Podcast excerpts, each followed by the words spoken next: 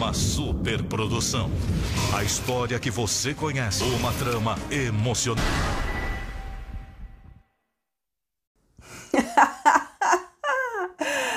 ah, eu adoro quando a gente começa esse programa já assim, quente, enigmático, para falar de um tema que é só treta. Afinal de contas, quem diz que é só a Globo que faz novela? Ah, meu amor, não é não, viu?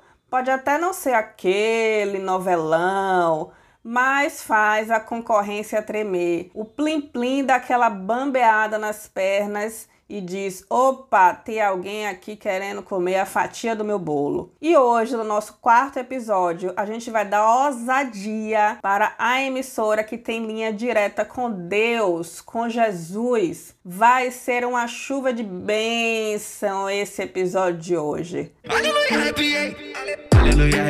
Novela não é só da Globo, é fazer sofá tremer. E eu sei que vocês estão curiosos, então vou mandar soltar logo essa vinheta. Quem sou eu? Vocês ainda não me conhecem, mas mesmo assim eu vou me apresentar. Eu sou Tayane Machado e estou aqui para mais um podcast do No Sofá. É só sentar e ficar à vontade.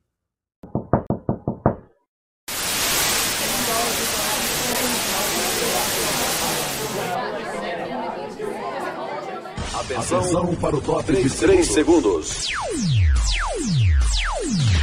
Venha de mais um campeão de audiência.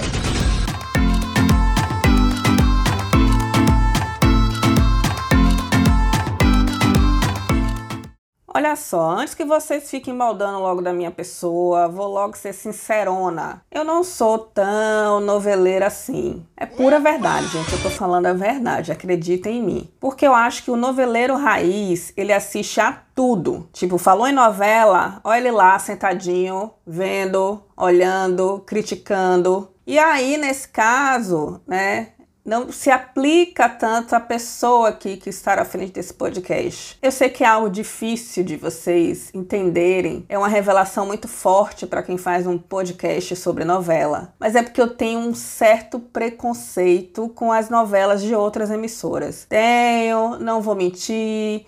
É verdade, ratinho, é isso mesmo. Então, tirando as mexicanas, que são maravilhosas, eu adoro aqueles dramalhões mexicanos. E aí, preciso agradecer ao Globoplay por me dar Paola Bracho e Maria do Bairro de novo. Vocês sabem, né? Que elas estão agora disponíveis lá no aplicativo, depois que o SBT desistiu de passar pela milionésima vez. Graças, glória a Deus. Afinal de contas, Deus vai ser um tema muito falado hoje. E aí, minha gente, falando em assistir a tudo, isso inclui as novelas da Record. Por isso, minha gente, que esse episódio não seria nadinha se não fosse meu querido noveleiro mor de todos os tempos, Ed Fernandes. Vamos recebê-lo com muitas salvas de palmas. Bem-vindo, Ed. Vem cá, meu filho. Oi, Thay. É, antes de tudo, eu queria dizer que eu estou muito, muito feliz com o teu convite é, para falar aqui no podcast sobre dramaturgia. Então, assim, independente do canal, da produtora, da nacionalidade, é um assunto que, que eu adoro. Então, muito obrigado pelo convite. Fiquei, fiquei super feliz de estar tá podendo falar, de ter a chance de falar de um assunto que eu gosto tanto. Ah, que menino mais fofo, meu Deus. Ô Ed, eu que agradeço muito por você estar aqui nesse humilde podcast compartilhando seu amor e conhecimento sobre a teledramaturgia brasileira. No final todo mundo ganha, né? E foi o Ed, gente, que me ensinou um monte de coisas e vai ensinar também para vocês outras muitas. Eu, como uma boa contadora de histórias, pelo menos é o que dizem e eu acredito, vou dar um play oficial nessa conversa, começando com aquele preâmbulo gostoso para situar todos vocês nesse tema de hoje. Vamos lá?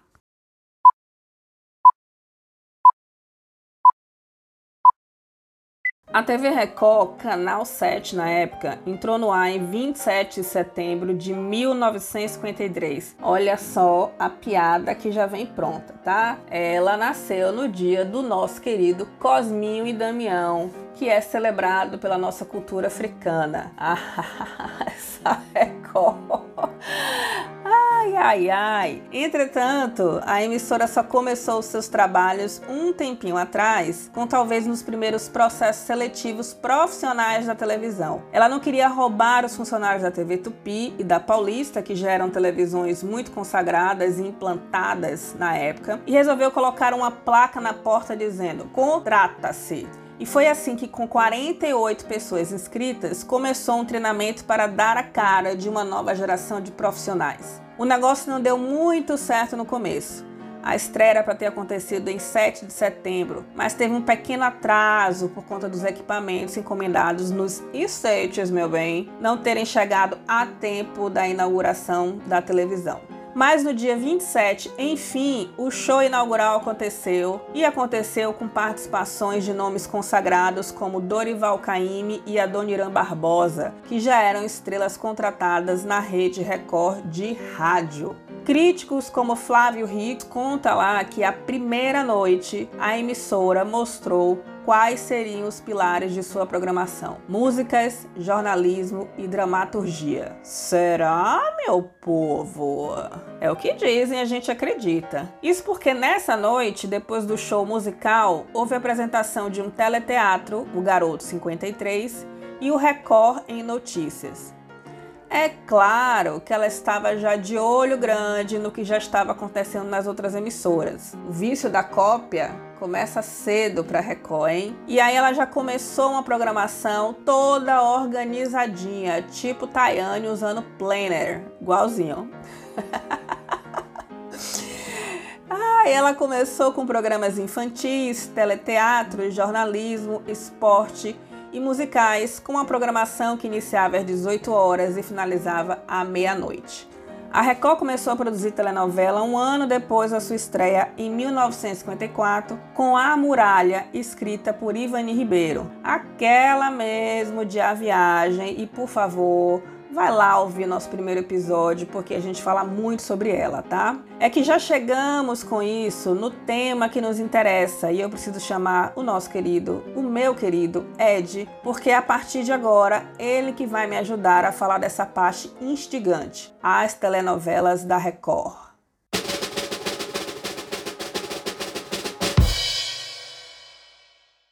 Querido Ed, seja bem-vindo nesse sofá que é igual a coração de mãe. Ed começou a ver telenovela muito cedo e isso é muito bacana porque de alguma maneira ele vai construindo esse olhar crítico sobre o produto. E eu, como pesquisadora, é, especialmente pensando em consumo desse produto, eu fico aqui só de boca aberta, olhinhos brilhando, ouvindo tudo que ele tem a dizer. E aí, Ed, como eu falei para você, a Record começou em 1954 com uma escritora de peso e tem produções de excelente qualidade ali entre 60, 70 ou até um pouco antes, na década de 50. E mesmo depois, quando ela passa a investir pesado em teledramaturgia em 1990, ainda assim ela proporciona alguns produtos, né, algumas telenovelas de qualidade, ou seja, que você entende ali que existe um, um, um olhar sobre essa produção. Mas grande parte dos consumidores de novela e aqui é minha opinião e puro achismo, tá? Não, não é algo que eu tenha certeza do que eu tô falando, eu quero até que você me ajude nisso. Ainda se relaciona muito com os produtos da Globo. E aí isso cria de alguma maneira esse distanciamento, eu me incluo nisso, sobre consumir esses produtos que são exibidos e distribuídos pela Record. E aí eu quero te perguntar logo de primeira se você tem algum palpite sobre o motivo desse distanciamento do público em ver a Record como produtora de novela. Olha, eu não sei exatamente qual seria a razão assim fundamental uh, do público encarar a Record como uma emissora uh, que não tem uma tradição de novelas ou que não é uma produtora de novelas, como é que eu vou dizer, uma produtora de novelas é, com alguma credibilidade, porque não só nos anos 50, 60, 70, ao longo da trajetória é, da Record enquanto emissora, nós tivemos alguns produtos de dramaturgia realmente muito bons que foram veiculados por lá. Eu acho que o palpite que eu poderia dar com relação a essa, essa percepção né, do público é, eu acho que é a falta de constância. é, como você mencionou e tal, é, a Record começou a produzir dramaturgia nos anos 50 e até os, o início dos anos 70 ela produzia com uma certa regularidade. E aí, de repente houve um grande ato, né, uma transição muito grande, porque a TV Record foi vendida para a Igreja Universal e aí, enfim, durante os anos 90 praticamente não se investiu em dramaturgia, então televisão é hábito, né?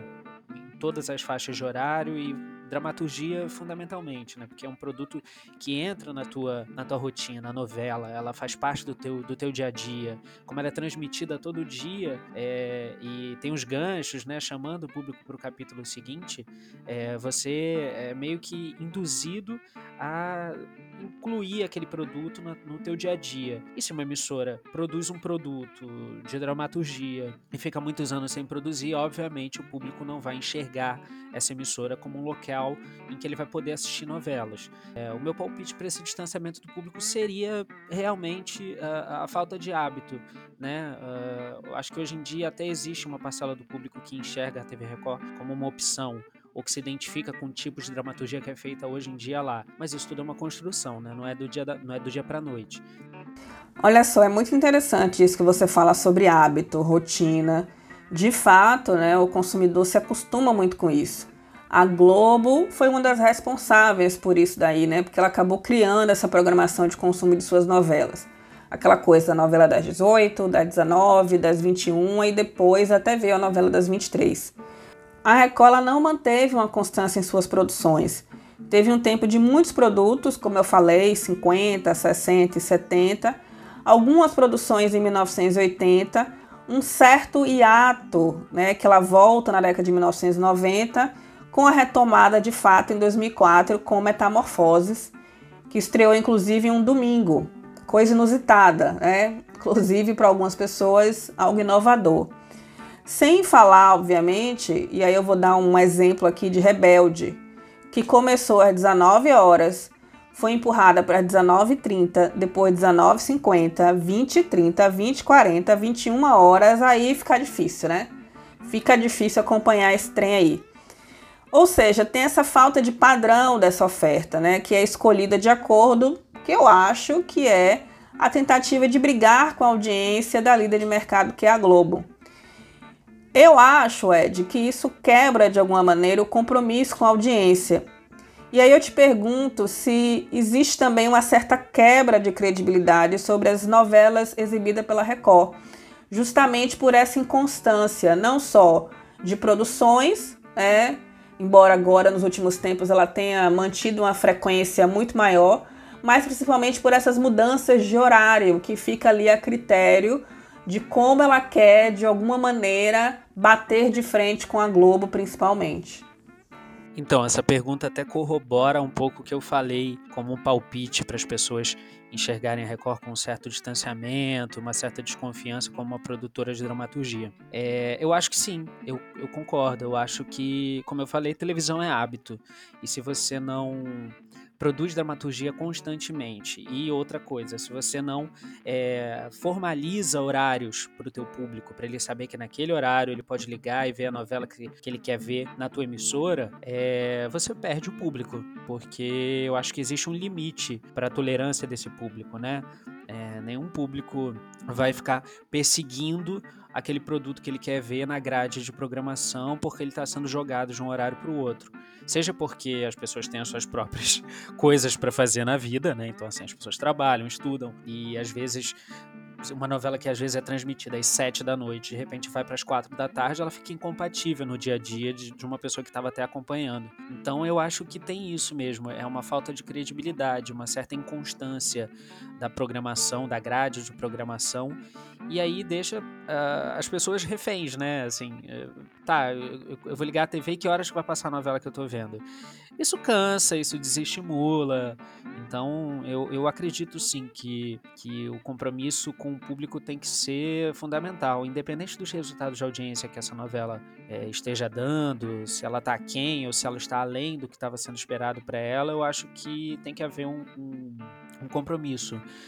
de, de horário e com aquele público que está ali, que está acompanhando a história, né?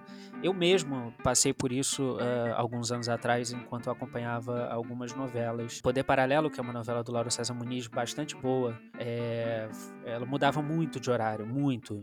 E eu lembro que quando, em 2009, quando a Fazenda estreou a temporada daquele ano, eles trocaram, eles colocaram a novela para depois da Fazenda. A novela acabava sendo jogada para muito mais tarde do que antes, né? E ela já não era uma novela que começava cedo de saída, né? Ela, ela estreou, se eu não me engano, por volta das 10 da noite. Então, muitas vezes a novela começava às 11 e meia, terminava meia-noite. É, realmente fica incompatível. Você perde o hábito de assistir, porque você não tem agenda para ficar perseguindo aquela novela na programação. Então, eu acredito com certeza que trocas de horário, que mudanças muito bruscas, elas, elas ferem muito essa coisa do, do hábito, né, que a televisão tem que cultivar. Olha que maravilha, a gente já chegou aqui num acordo. Telenovela é hábito. E eu, como especialista em comportamento do consumidor, e que pesquisa exatamente isso, o consumidor de telenovela. E eu sou obrigada a concordar muito com o que você traz. É aquela coisa, né? Isso aqui é bagunça. Qualquer hora que você quiser, você coloca a novela para eu ir lá e fuçar, assistir. Não é bem assim, não, meu bem. Tem que ter uma organização nesse negócio. E aí, saindo do consumidor e falando do lugar de quem escreve as telenovelas, queria falar um pouquinho sobre o exemplo de Metamorfose que a gente falou anteriormente. Na minha opinião, ela foi a novela que chamou a atenção da Record como produtora de novela na verdade, essa novela especificamente ainda era mais exibidora.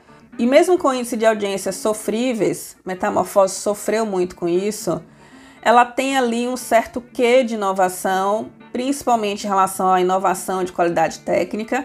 E a Record fez um rebuliço em relação a essa novela com muito investimento em publicidade. No dia da sua estreia, inclusive, o Chico Sá publicou uma matéria na Folha de São Paulo dizendo, abre aspas, nos primeiros minutos, imagens de pressionar, alta definição, coisa de cinema.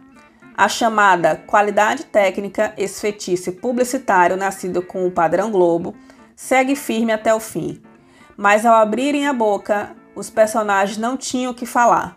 Não havia uma frase interessante, nem mesmo a fábrica de clichês dos teledramas foi acionada. Quase uma novela muda. Fecha aspas. Isso aqui é quase um break news, tá, gente? é quase um break news. E aí, ele fala muito sobre isso, o Chico Sá fala sobre isso, porque Metamorfose ela foi praticamente desenvolvida em três sinopses. As três sinopses foram colocadas ali para jogo. Uma da Lerte Ciareta, né, outra de Marcílio Moraes e uma terceira de Mário Prata. Sem contar que ainda teve a Letícia Dornelles, que foi chamada para salvar a novela. É, ou seja, muita gente nesse babado aí. E aí eu queria saber de você, Ed, se existe de alguma maneira uma resistência a acompanhar essas novelas, a novela da Record. Estou usando Metamorfose aqui como exemplo, mas isso pode ser para outros produtos que também foram exibidos pela emissora. Se isso está relacionado a um maltratamento do que mais importa numa telenovela, que é o roteiro. O que é que você acha disso? Nossa, que pergunta difícil. É... vamos lá. É, vamos por partes, né? Assim, uh, vamos falar do início dessa fase de continuidade de produção de dramaturgia, né, que começou ali em 2004 com Metamorfoses. Metamorfoses realmente foi uma novela muito conturbada, assim, em termos de autoria, porque é, ela era feita em parceria com a Casa Blanca, que até hoje é, é parceira da Record e produz as novelas e tal, mas se eu não me engano, ela tinha é, a, a, produtora, né? A Casa Blanca tinha é, um poder muito grande sobre o desenvolvimento daquela ideia.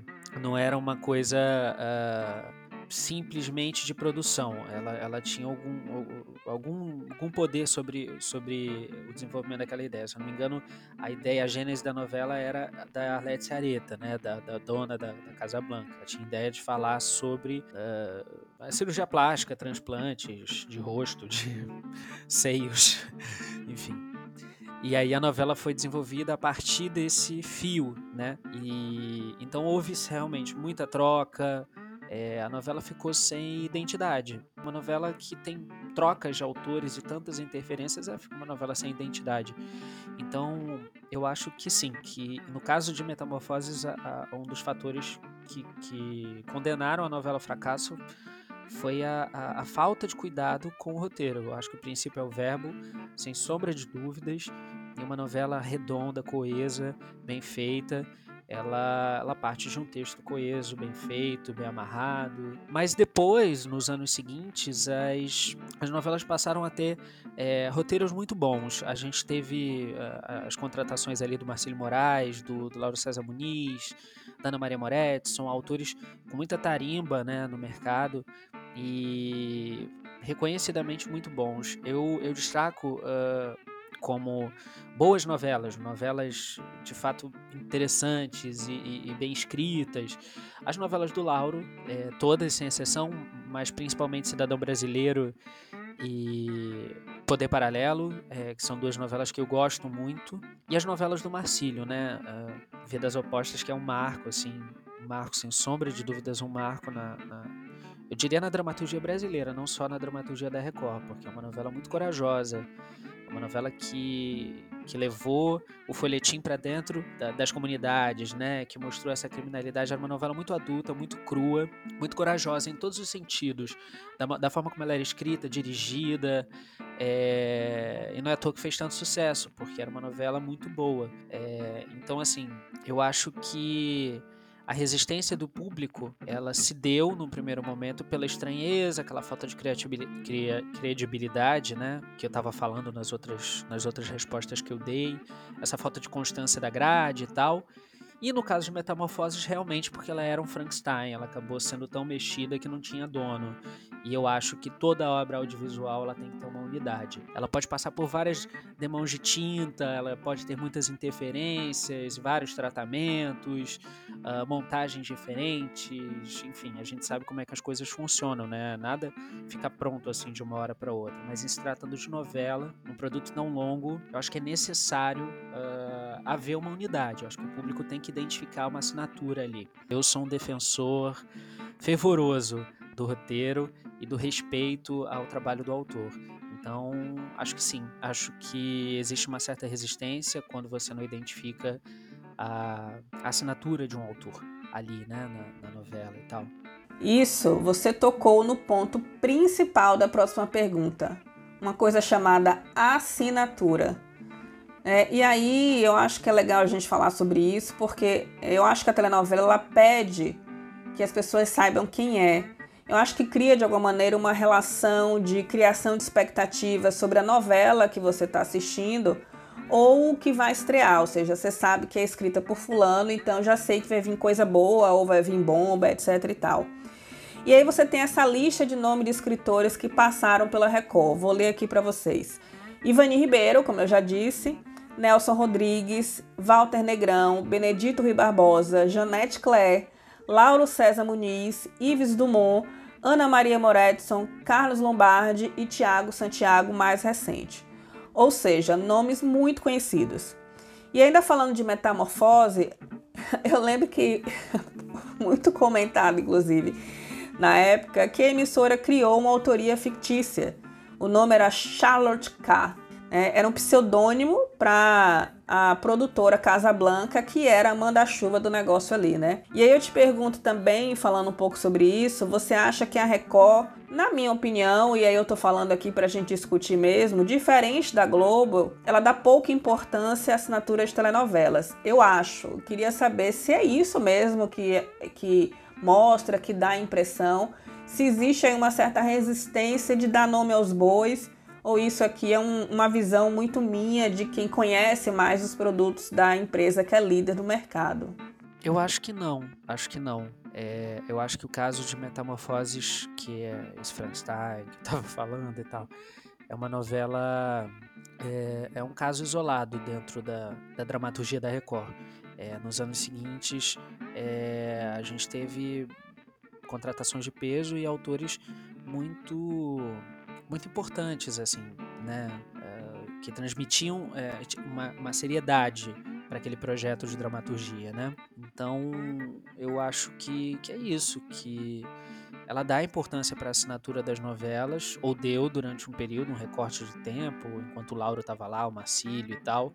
E eu acho que agora é, a coisa está um pouco híbrida, assim, porque ao mesmo tempo que a gente tem a Cristiane Friedman, que é uma autora é, que passou por outras emissoras, escreveu no SBT, escreveu na Globo, ela é uma autora que se solidificou como titular na TV Record, através das novelas dela, O Bicho do Mato, Chamas da Vida, Vidas em Jogo e tal. E ela é, é uma autora que tem uma assinatura muito forte, então é, mesmo quando ela desenvolve projetos é, que fogem desse recorte urbano que, que caracterizou a obra dela, né? É, ela, você percebe que está vendo uma novela da Cristiane Friedman. Então, assim, a gente tem a Cristiane ainda lá atuando. Eu diria que é uma das principais autoras hoje que a Record ainda tem no, no seu banco e que faz coisas com, com, com muita competência, assim, né? Moça Igual, Topíssima, que está em reprise agora, são novelas urbanas e que tem a assinatura dela. Então, é, mas ao mesmo tempo a gente tem Gênesis que tem uma, uma, uma autoria é, bipartida, tripartida, uma autoria mista, né? E de autores que estão começando. Então a gente não tem muito como identificar a, a assinatura deles, talvez no próximo projeto. Então eu, eu, discordo que ela não dê importância à assinatura das novelas. Eu acho que ela dá. É, eu acho que o momento agora é que é muito particular e que está em transição, como todo mercado está em transição, né? Toma na cara, Tayane Machado. Aprenda com quem sabe, é de boa, gostei, me convenceu, viu? Você é bom nos argumentos aí. Mas mudando um pouco de novela e falando de outros títulos, vou dar aqui uma listinha de alguns que chamaram minha atenção também. Eu lembro que em alguns momentos eu, eu cheguei a procurar, né? Não só para assistir ou para conhecer. É, algumas mais antigas eu cheguei a buscar referências, leituras e outras quando eu já estava é, uma pessoa adulta, né, dona do meu próprio nariz. eu obviamente ia lá buscar e, e assistir. Então uma listinha aqui só para a gente falar dela, porque eu vou fazer uma pergunta justamente em relação a esses títulos que eu vou apresentar para você. As Pupilas do Senhor Reitor, em 1970, com Lauro César Muniz fazendo um dos maiores sucessos da emissora.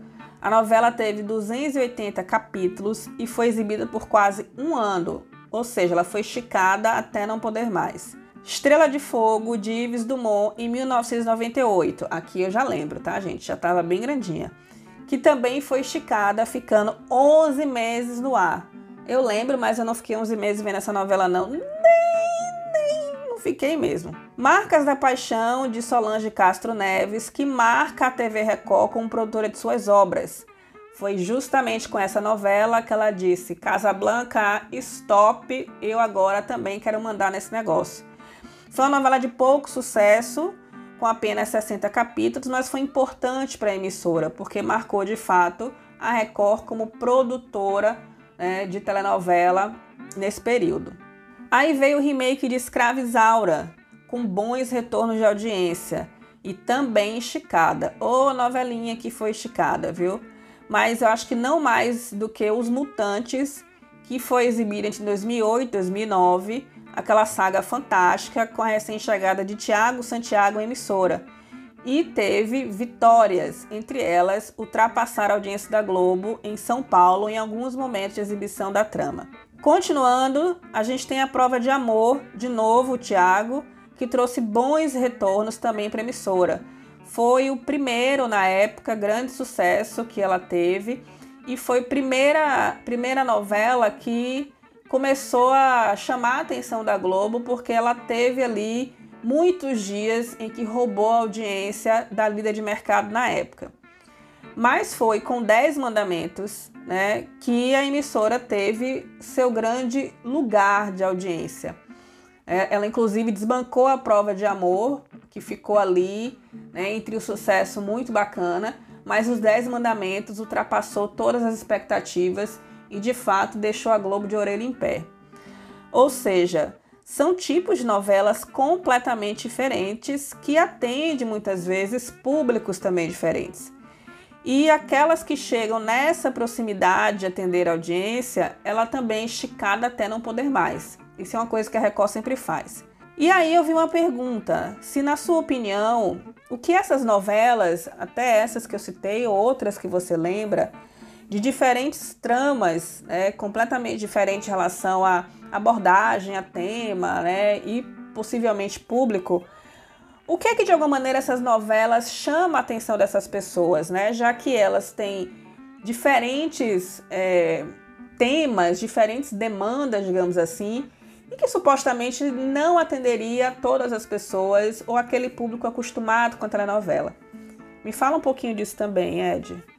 Eu acho que quando uma novela uh, fora da emissora líder faz sucesso, é... ela não faz sucesso exclusivamente por uma coisa, né? É... eu acho que ela faz sucesso por, por alguns fatores que, a gente tem que levar em conta.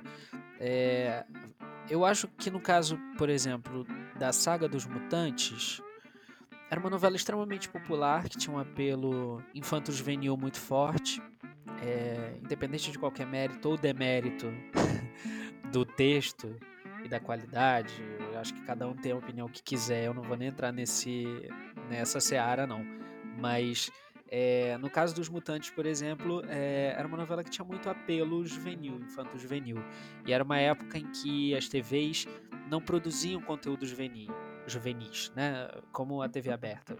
Vou dar um exemplo. É, até que o SBT é, fizesse as novelas infantis, retomasse essa coisa das novelas infantis e também tivesse um bom resultado em termos de audiência, é, por muitos anos é, as TVs abertas não produziam nada para adolescente, para criança e tal. É claro, Malhação sempre esteve no ar, mas Malhação é uma coisa particular, por alguns motivos, né? Está na emissora líder, é, tem uma constância na grade de mais de 20 anos, então é, as pessoas sabem meio que esperar de Malhação. É, ela tá ali ocupando aquele espaço há bastante tempo.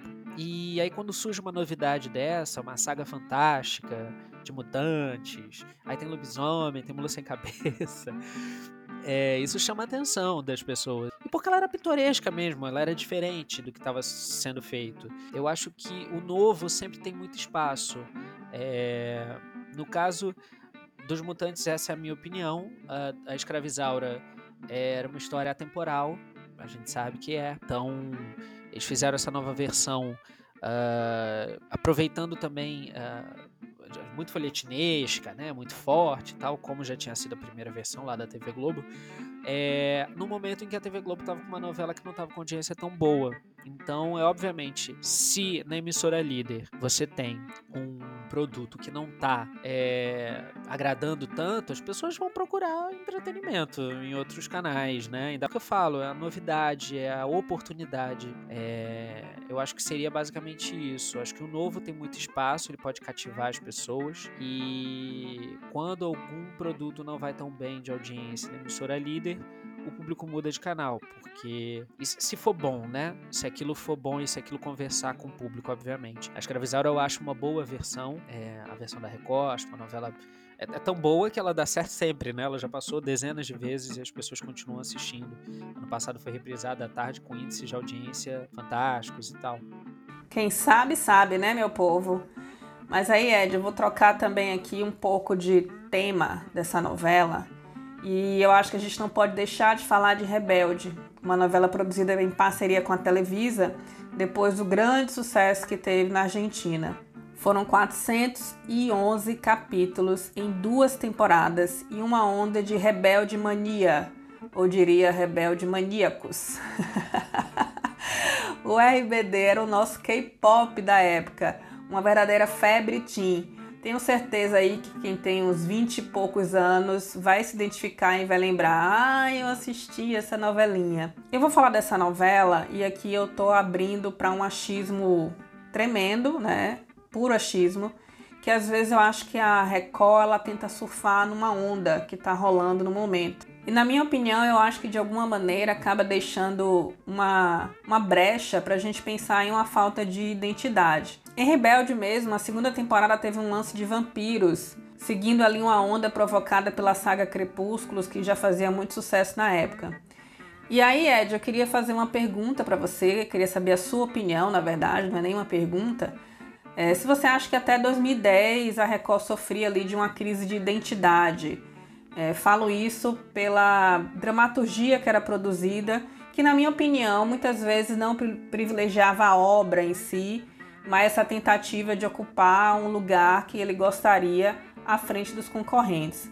E aí, obviamente, eu queria que você aproveitasse, falasse um pouquinho sobre Rebelde. Acho importante que a gente destaque um pouco essa novela.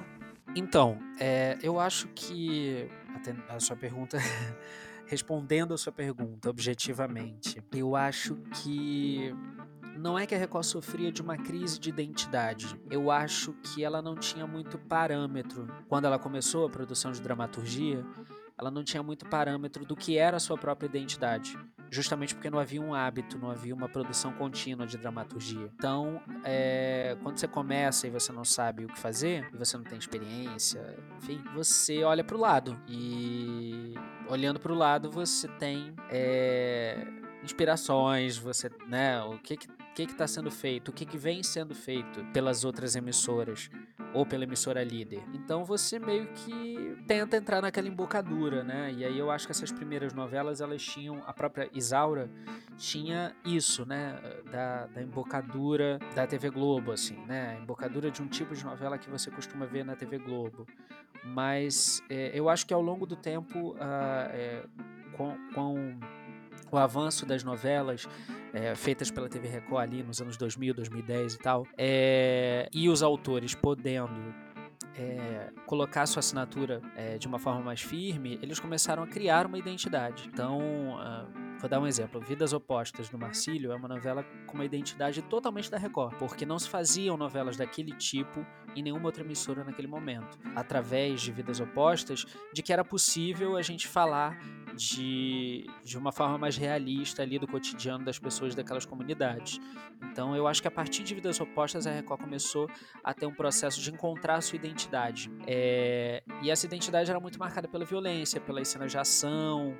É, eu acho que isso a gente pode ver até depois, né, em novelas muito diferentes, que muito diferente de Vidas Opostas, por exemplo, Os Mutantes, era uma novela que tinha muita violência, muita ação. É, então eu acho que por um período a Record ficou marcada por isso, né, por, por sequências de ação, por, né, por, por é, violência, por esse tipo de, de, coisa na dramaturgia. A gente pode observar isso, por exemplo, na novela Bicho do Mato, que era uma novela que estreou substituindo Prova de Amor, que foi um grande sucesso e a audiência caiu um pouco, acho que, que a novela entrou no ar. E aí, numa das mudanças que foram feitas para que a audiência subisse, a novela ganhou é, ação, né? Então, muito tiroteio, muita perseguição de carro e tal.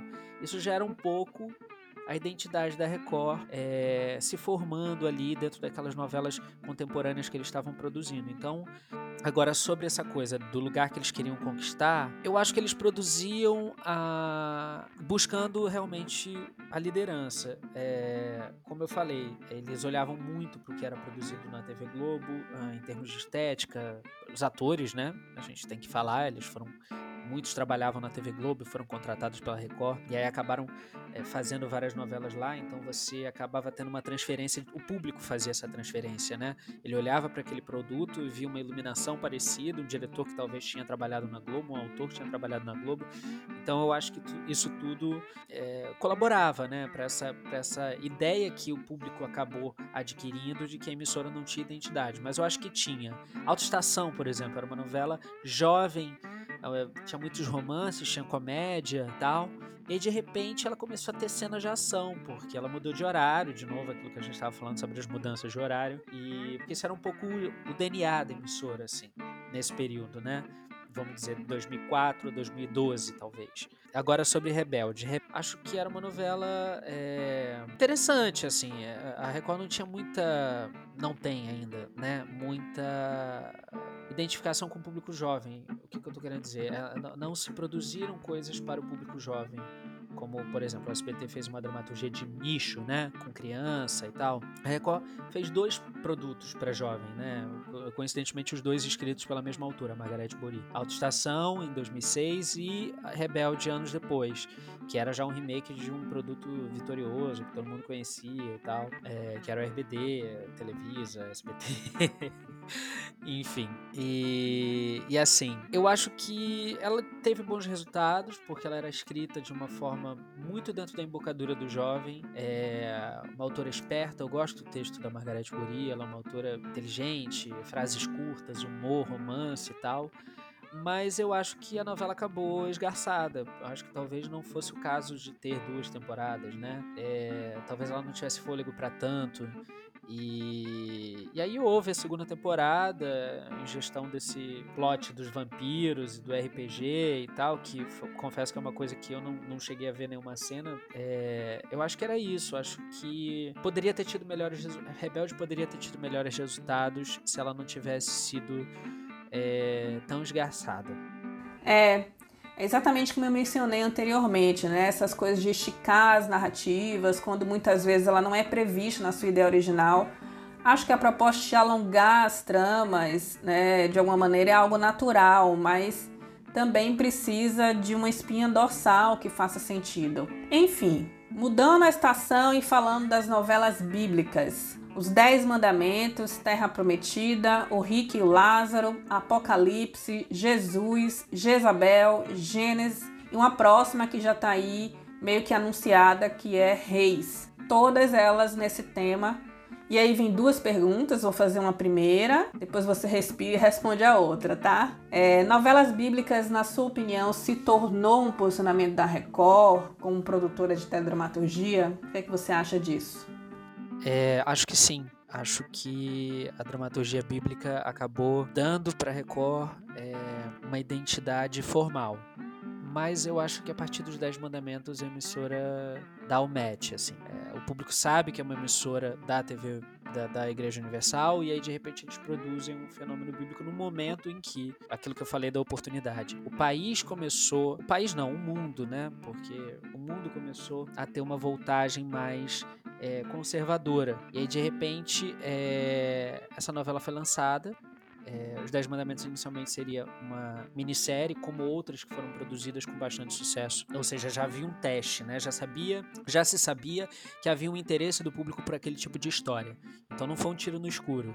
Quando eles resolveram transformar Os Dez Mandamentos, que seria uma minissérie, sei lá, de 40 capítulos, em uma novela de 150, eles não, não atiraram no escuro. Eles falaram, não, vamos, vamos fazer para ver no que, é que vai dar. Porque se com as minisséries a gente está tendo resultados tão legais, pouco uma novela, vamos ver. E aí eu acho que tudo confluiu pra, sabe, a, novela ter caído no gosto do público, o público tá mais conservador, querendo ver aquele tipo de história. É, de novo, aquela coisa da oportunidade que eu falei, na emissora líder a gente tinha uma novela que era oposta aos Dez Mandamentos, tudo que os Dez Mandamentos tinha de bíblico, de clássico, de conservador, Babilônia era uma novela extremamente progressista. E eu tô falando enquanto característica, não tô dizendo nem que uma é melhor nem que pior do que a outra, não. É, e aí as pessoas mudaram de canal, que não se identificavam com aquele tipo de história e de repente viram aquela história bíblica, clássica, conhecida, bem feita, que a gente tem que destacar isso, era uma novela bem produzida, assim. E, e aí, de repente, houve um match, né? O público começou a enxergar a Record como a produtora da,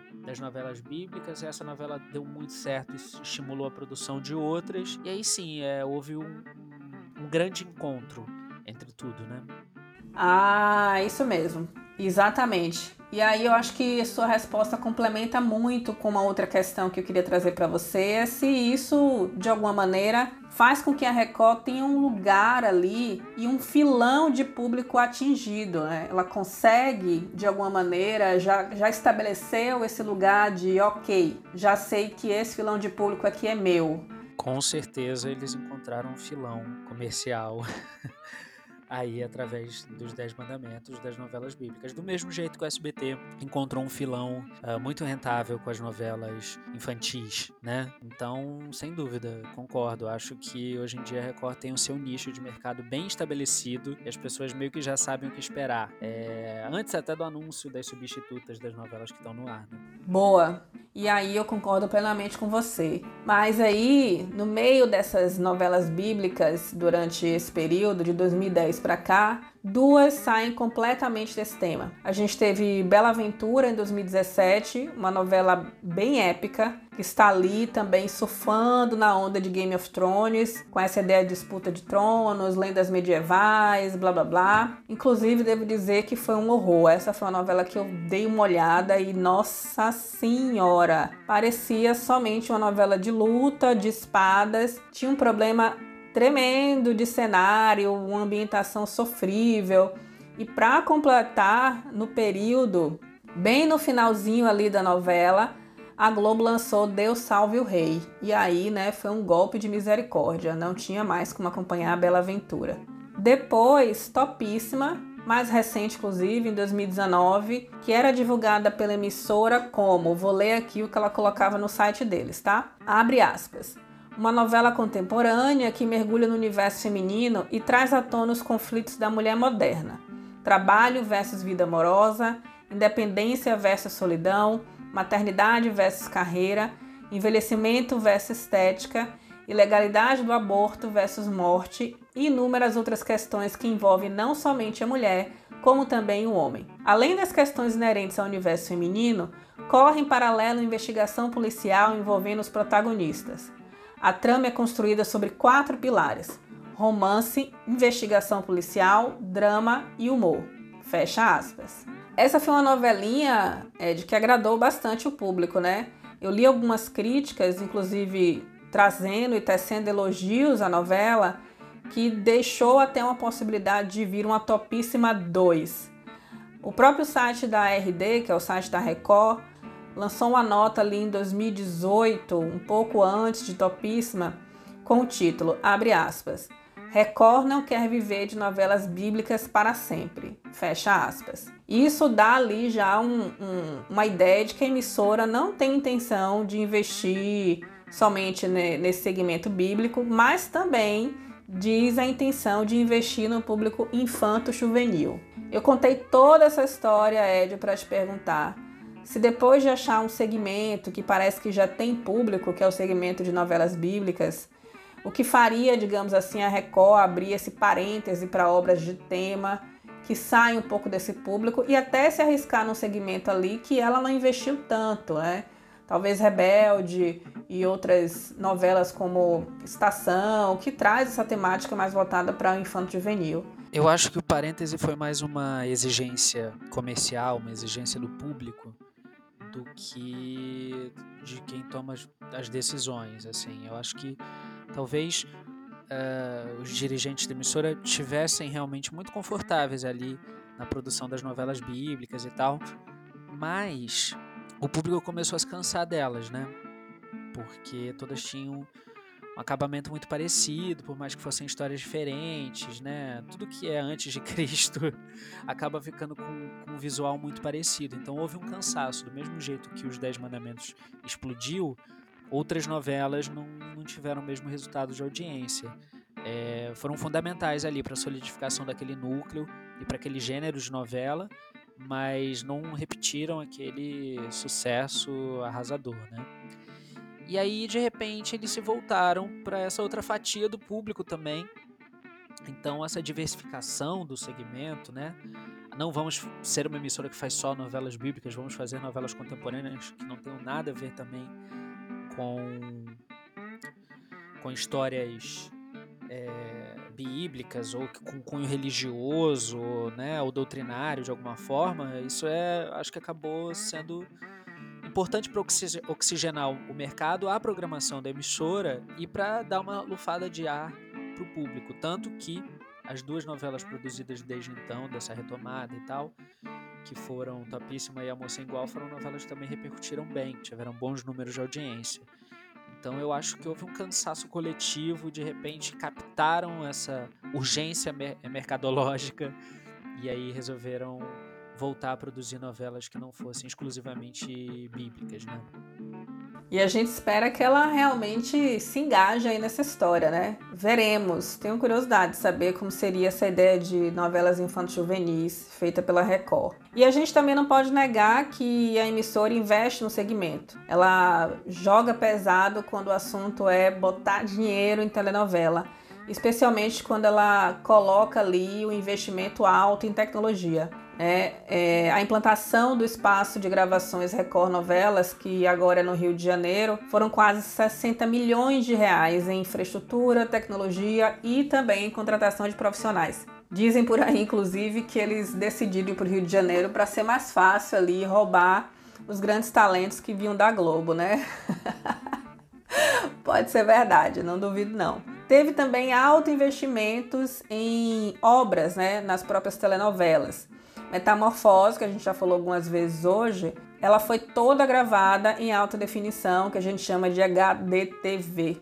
Cada capítulo, minha gente, custou em média 40 mil dólares. Imagine com o dólar hoje, ainda bem que foi lá, né? Se fosse hoje, a fé Maria, com o dólar do jeito que tá, Jesus Cristo. em Mutantes também é, sai uma nota dizendo que teve investimento de um milhão de dólares com a tecnologia para a produção de efeitos especiais.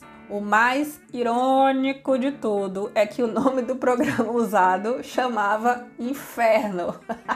ah, é, de piada pronta, hein? O que, é que você acha disso? Além dessas novelas bíblicas, que talvez tenha sido um dos maiores investimentos em telenovelas. Os Dez Mandamentos, por exemplo, mandou cenas para os Estados Unidos. Né? Não sei se vocês lembram aquela cena da praga do Egito, a travessia do Mar Vermelho, e que cada capítulo custou aí a bagatela de 700 mil reais. Ai, Ed, me conta aí. Esses investimentos que a Record faz é por amor à arte ou tem um odinho no coração ali por ser quase vice no coração dos noveleiros? Não faço a menor ideia. de verdade, não faço a menor ideia. O que eu posso achar, assim, são palpites meus, né? Eu acho que eles querem produzir bem, eu acho que eles querem produzir com alguma qualidade.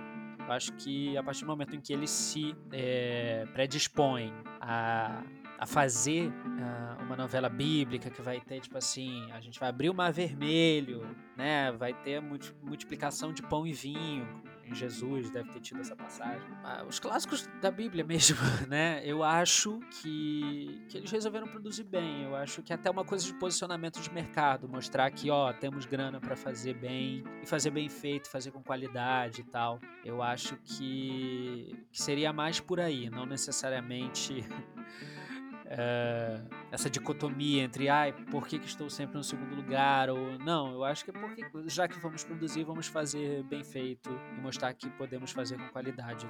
Chegando aqui já quase ao final desse nosso podcast, é inevitável que eu te pergunte a melhor questão do dia sobre novelas da Record. Qual é o seu top 3? Sem mentiras, hein? Fala aí pra gente.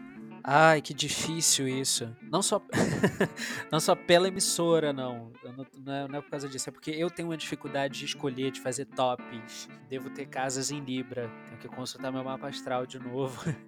Mas no momento, que seria meu top 3, né? Meu top 3 de novelas que eu acompanhei na Record. É Pecado Mortal, do Lombardi. Uma novela muito madura, é muito bem escrita também. É adulta, mais dramática do que a média do que o Lombardi vinha produzindo, mas também com humor, com romance, é, ágil, uh, personagens muito carismáticos, bem construídos, uma novela inesquecível, assim, foi uma novela muito boa e que eu lamento que ela tenha tido tão pouca audiência, que as pessoas tenham visto tão pouco essa novela que merecia bem mais, assim, de repercussão, ela era realmente uma novela diferente ali na grade. É, depois, Escrava Mãe, do Gustavo Reis, que eu conversei, falei um pouquinho sobre na, na pergunta anterior. É, também é uma novela muito bem escrita, muito redonda, bem produzida, bem interpretada. A Gabriela Moreira, que, que fazia a protagonista, é uma atriz ótima, pronta, assim, é, muito talentosa. Além de linda, excelente atriz. É, Thaís Fessosa fazendo uma vilã deliciosa. É, Jussara Freire, é, Antônio Petrin, Beth Coelho, um elenco ótimo, uma novela incrível também. E no terceiro lugar, não posso deixar de, de incluir Lauro César Muniz com Poder Paralelo, um dos meus autores preferidos, uh, pela mesma razão das outras, uma novela muito boa, muito madura. Então esse seria o meu top 3. Pecado Mortal, Escrava Mãe e Poder Paralelo. Muito bom, muito bom. Escrava Mãe eu lembro de algumas coisas. Cheguei a dar uma bisbilhotada, mas eu vou procurar essas outras. Fiquei bastante curiosa, viu? Prometo que esse vai ser o meu dever de casa. E agora eu vou pedir, sabe o quê? Aquela musiquinha de tristeza, porque eu nem consigo falar nada agora, só sentir. Ai, Ed, esse papo foi muito maravilhoso. Eu ficaria aqui horas falando sobre isso, aprendendo muito com você. E eu espero que essa pandemia passe logo para eu pegar um avião e te encontrar aí no Rio de Janeiro para muitas horas de conversa olhando para o Corcovado, hein? Imagine aí. Ai, que delícia. Deu até água na boca. e você que está aí nos ouvindo, espero que tenha gostado também. Que mande esse podcast para os amigos, para a família, até para os crushes. Faz uma moral com os crushes que você tá aqui toda antena Dex com as teledramaturgias brasileiras. Ou seja, amplie essa conversa para frente e além. Lembrando que o nosso próximo episódio é a parte 2 de Fogo no Rabo e as novelas do Caceta. Dá tempo de ouvir o episódio anterior e, claro, ficar na curiosidade sobre quem é esse convidado especial que vai abrilhantar esse sofá. Vai ser uma surpresa, nem aperte minha mente que eu não vou contar. Porém, se você seguir lá o nosso Instagram, no ponto sofá, vai ter spoiler. Vai lá, acompanha e daqui a duas semanas a gente volta para esse sofá gostoso. Um beijo, meu povo. Tchau. Disseram que eu não vi